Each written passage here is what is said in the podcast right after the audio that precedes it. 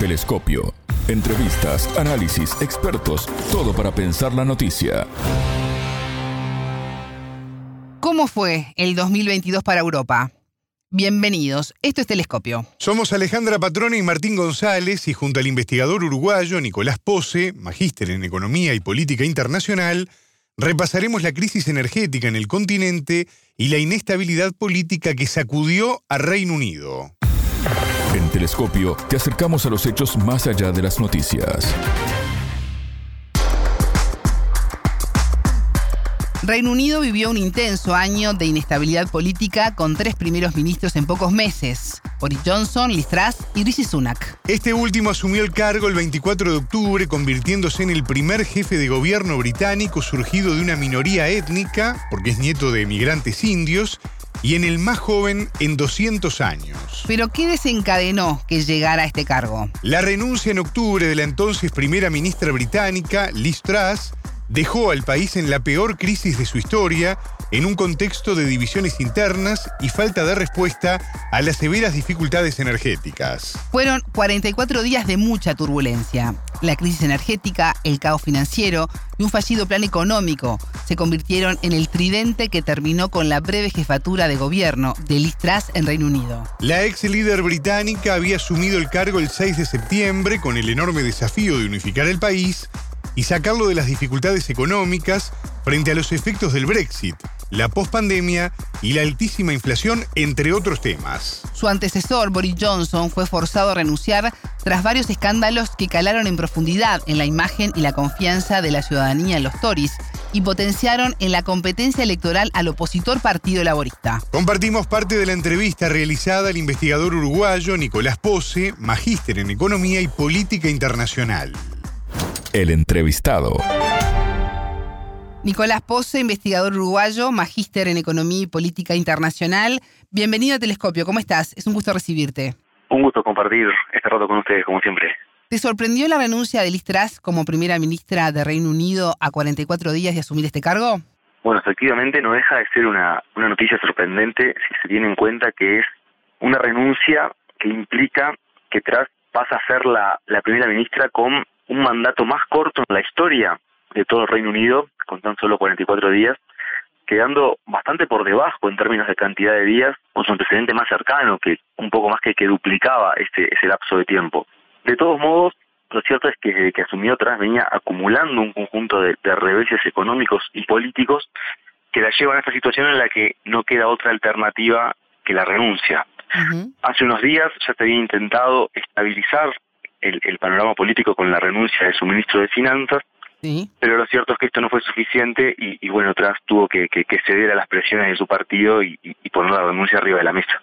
Tras tenía por delante enormes desafíos, ¿no? La crisis energética, la inflación, el post-Brexit, pero eso ya lo sabía cuando asumió y, y aceptó el desafío. Se la veía muy segura. ¿Crees que además influyó o de alguna manera comenzó este debacle con el plan económico?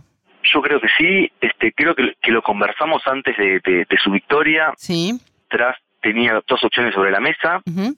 o hacer un fuerte giro con respecto a las promesas electorales que la llevaron a ganar la carrera al interior del Partido Británico para conseguir este su, su puesto de primer ministro, o este la alternativa de seguir con, con su propuesta inicial, pero enfrentar un montón de obstáculos estructurales que se iban a interponer entre, entre sus orientaciones de política pública y la realidad.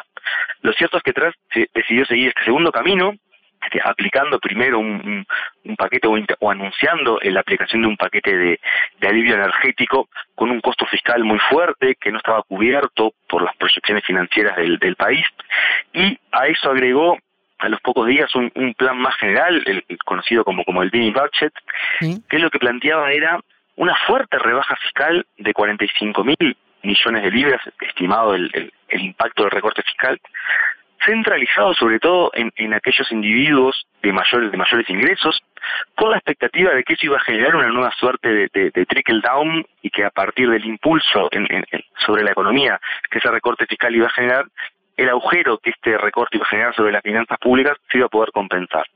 Eso no solo este no no generó credibilidad entre el público, entre la ciudadanía, entre el electorado británico en general, sino que tampoco generó respaldo ni confianza en los propios inversores.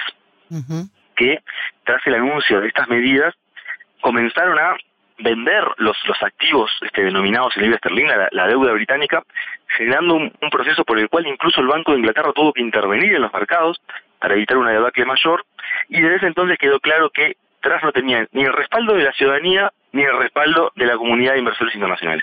Frente a ese panorama, bueno, este, la, el resultado ha sido el que, hemos visto, que es, que es la renuncia. Sí, yo recuerdo que apenas eh, hizo el anuncio ya había comenzado algunos efectos, ¿no? El rendimiento de la deuda pública británica a cinco años subió a su nivel más alto desde el año 2008 y se colocó en 4,6%. Esto significó además que la demanda de títulos de deuda disminuyera y siguiendo, Nicolás, una, una especie de efecto dominó, la libra cayó bruscamente. Tú lo mencionabas, alcanzando un mínimo histórico. ¿Cómo deja el país Listras y cómo es posible revertir para quien venga de ahora más esta situación? Yo creo que en el corto plazo el camino que, va a seguir el Reino Unido es el camino anunciado por el último ministro de, Finanzas, por, por Jeremy Hunt, un paquete de, estabilización en el cual este bueno se, se revierten esos recortes impositivos anunciados y se establece un camino fiscal que los inversores ven más sostenible para el mediano plazo. Pero eso no quita que el gobierno este, sigue teniendo un fuerte rechazo electoral. Las encuestas, las últimas encuestas que hemos conocido en torno a intención de voto muestran una enorme caída del Partido Conservador, este, que, que con registros que, que, que de los cuales no tenemos antecedentes recientes, por lo que si bien una de estas dos patas de, del componente de apoyo político requerido para gobernar parece asegurarse en el corto plazo, en la medida que ya con la renuncia detrás, por ejemplo, la libra este, vuelve a, retomar parte de, los valores que había perdido en estos últimos días. También este, hemos visto cómo los, los títulos de deuda británicos vuelven a, mejorar su desempeño tras, tras esta renuncia, es decir, que la, respuesta de la comunidad de inversores internacionales es positiva a la renuncia de Trump. Lo cierto es que en la otra pata central para la gobernanza, que es el apoyo de la ciudadanía, bueno, allí el, el, Partido Conservador este enfrenta un desafío muy grande. Y si a esto agregamos que este, el Reino Unido no ha terminado de definir cómo va a enfrentar los crecientes costos energéticos que afectan tanto a empresas como a la población, bueno, este uno puede augurar que en el corto plazo las, las dificultades políticas pueden continuar. Tras se va a quedar como jefa de gobierno hasta que el Partido Conservador elija al sucesor. Eh, la propia Liz Truss había sustituido a, Boris Johnson, que fue forzado a renunciar tras varios escándalos, algunos de ellos sexuales, que calaron además en profundidad en, la imagen y la confianza de la ciudadanía en los Tories. ¿Crees que es un buen momento para el opositor Partido Laborista? Es un excelente momento para, el Partido Laborista. Las encuestas marcan este que el partido votaría este, en unos niveles desconocidos para, para los últimos años, para las últimas décadas, que ganarían la enorme mayoría de los distritos si las elecciones este, fueran en, dentro de, poco tiempo.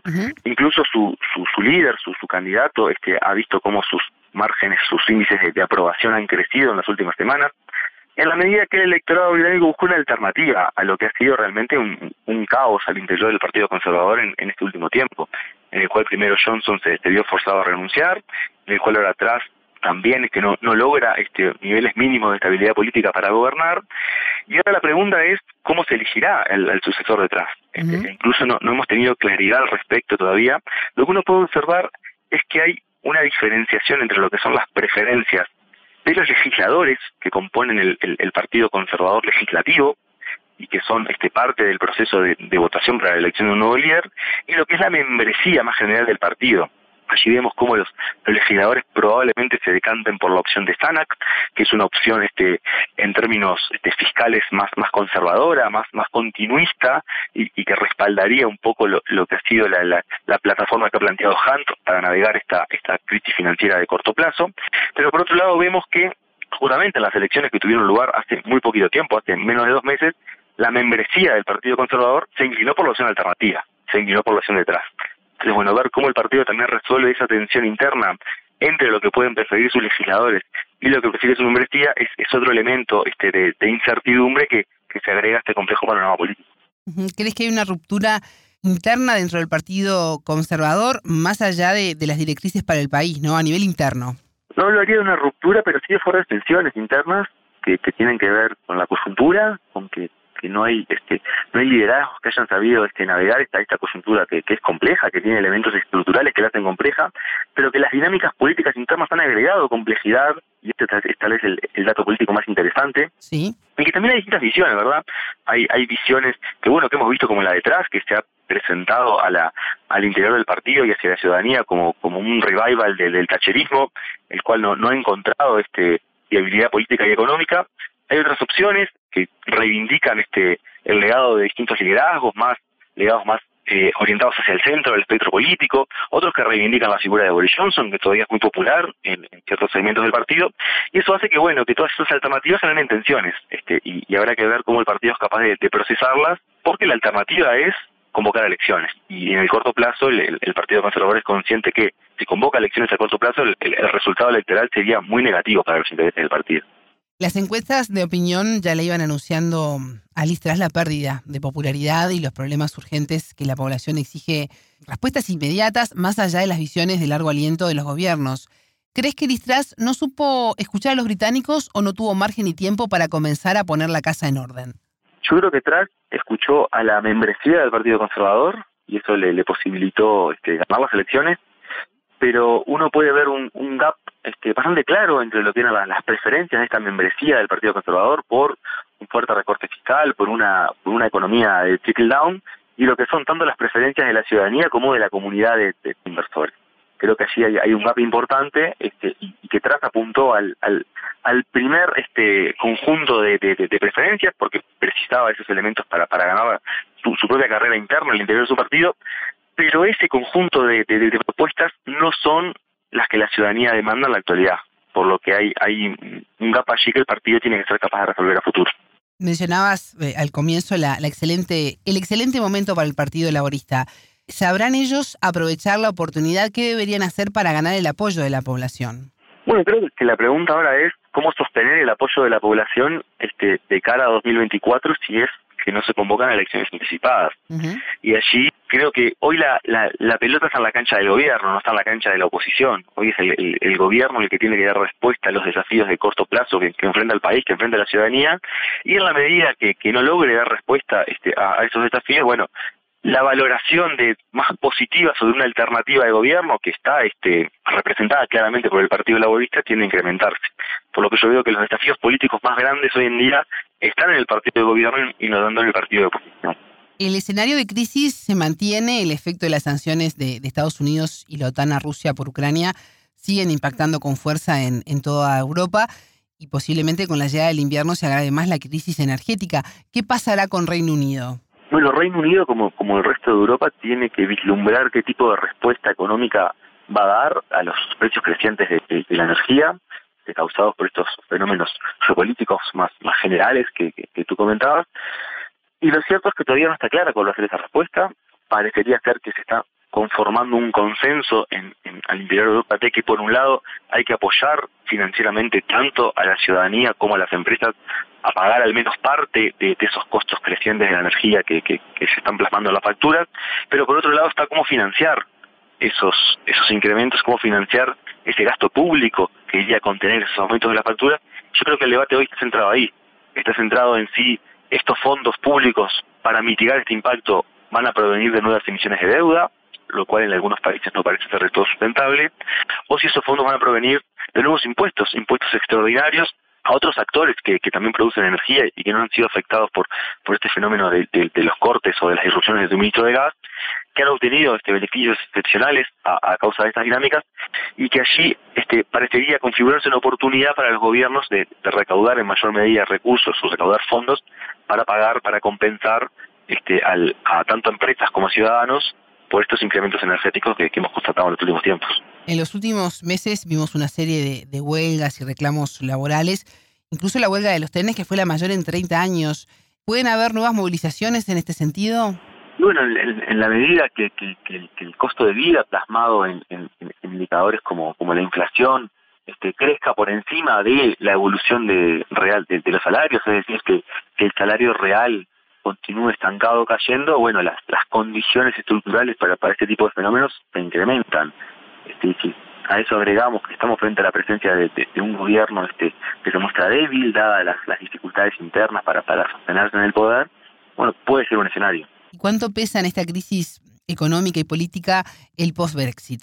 No lo sabemos. Este, tenemos una conjunción de, de, tantos factores que, interactúan al mismo tiempo y, que ponen presión al, mismo tiempo sobre estos fenómenos. Este, recordemos que, todavía no, no están saldados los efectos de, la pandemia y las respuestas que los países tuvieron que dar a la pandemia. A esto se agregan los, los efectos de, la guerra en Ucrania y, todas las, sanciones y las consecuencias este, económicas y geopolíticas, geopolíticas que, que conocemos. Y si a esto agregamos el Brexit, bueno, tenemos un, combo bastante complejo y es, bastante difícil, al menos al día de hoy, dilucidar la contribución de cada uno de estos factores a los fenómenos que, observamos. Pero es cierto que, bueno, que, el Brexit es, un elemento adicional a, todos estos fenómenos y que en la medida que el resto de los fenómenos tiendan a estabilizarse, bueno, sí podremos ver con, con más claridad cuál es el efecto neto del Brexit sobre este, bueno, fenómenos como la inflación, fenómenos como la, la, pérdida de competitividad de, las firmas británicas, sobre todo la hora de exportar al mercado europeo, ¿verdad? ¿Y qué es lo primero que, que se debería sanear una vez que asuma el nuevo primer ministro? Bueno, creo que en el, corto plazo el, el, principal desafío es, estabilizar a, los mercados, presentar un, un, plan fiscal, un paquete fiscal sostenible y a partir de eso empezar a trabajar en medidas para aliviar el incremento de, del costo de vida, la, la, crisis de costo de vida que está afectando a la, a la ciudadanía. Creo que, que, trabajar por esas dos vías sería el, lo que uno a priori puede esperar que una nueva administración este trabaje para conseguir cierta estabilidad política de cara a, a navegar los próximos años. ¿Y cómo afecta todo esto a la, a la población? Más allá de los temas económicos y de la crisis energética, el tema de la inestabilidad política, el ver que bueno que se elige un, un primer ministro y al poco tiempo hay que poner otro y que hay una renuncia tras otra. Y bueno, eso es posible que genere insatisfacción creciente con los gobernantes y con la clase política en general. Lo cierto es que, que estamos también, vale la pena mencionar, frente a sistemas que, que tienen ciertas válvulas de escape para este tipo de situaciones y que las vemos este, funcionar en la práctica. Es decir, que tenemos una institucionalidad que, que es robusta y que permite tramitar este tipo de, dinámicas pero eso no quita que bueno que, la ciudadanía pueda este, eh, comenzar a expresar cierto cansancio, cierto hastío con estas dinámicas de inestabilidad política que claramente no, no contribuyen a una salida este, o un abordaje de los problemas este, que comentábamos previamente que son los, los que afectan la, la vida cotidiana de, la población. En una foto del día no es viable por estas horas unas elecciones anticipadas. Bueno, habrá que ver cómo continúa la dinámica interna al interior del, Partido Conservador. Creo que, que al interior del partido los, los incentivos para evitar la convocatoria de elecciones generales son bien fuertes por los resultados de las encuestas que vemos que, pronostican una caída muy fuerte para el Partido Conservador, por lo que los incentivos para ponerse de acuerdo al interior del partido son muy fuertes, pero veremos si son suficientes, porque también esperábamos hace dos meses que fueran suficientes para, para que el partido se unificara detrás de, detrás, y bueno, claramente eso no ha sucedido. Nicolás Poz, investigador uruguayo, magíster en Economía y Política Internacional, muchas gracias por estos minutos con Telescopio. Muchas gracias por el intercambio y a las órdenes, como siempre. Telescopio. Ponemos en contexto la información. Hasta aquí, Telescopio. Pueden escucharnos por sputniknews.lat. Ya lo saben, la frase del día la escucharon en Telescopio. Todas las caras de la noticia en Telescopio. Yo creo que Track escuchó a la membresía del Partido Conservador y, y, eso le, le posibilitó este, ganar las elecciones, pero uno puede ver un, gap este, bastante claro entre lo que eran las, preferencias de esta membresía del Partido Conservador por un fuerte recorte fiscal, por una economía de trickle down, y lo que son tanto las preferencias de la ciudadanía como de la comunidad de, inversores. Creo que allí hay, un gap importante este, y, que tras apuntó al primer este conjunto de, preferencias, porque precisaba esos elementos para, ganar su, su propia carrera interna al interior de su partido, pero ese conjunto de, propuestas no son las que la ciudadanía demanda en la actualidad, por lo que hay, hay un gap allí que el partido tiene que ser capaz de resolver a futuro.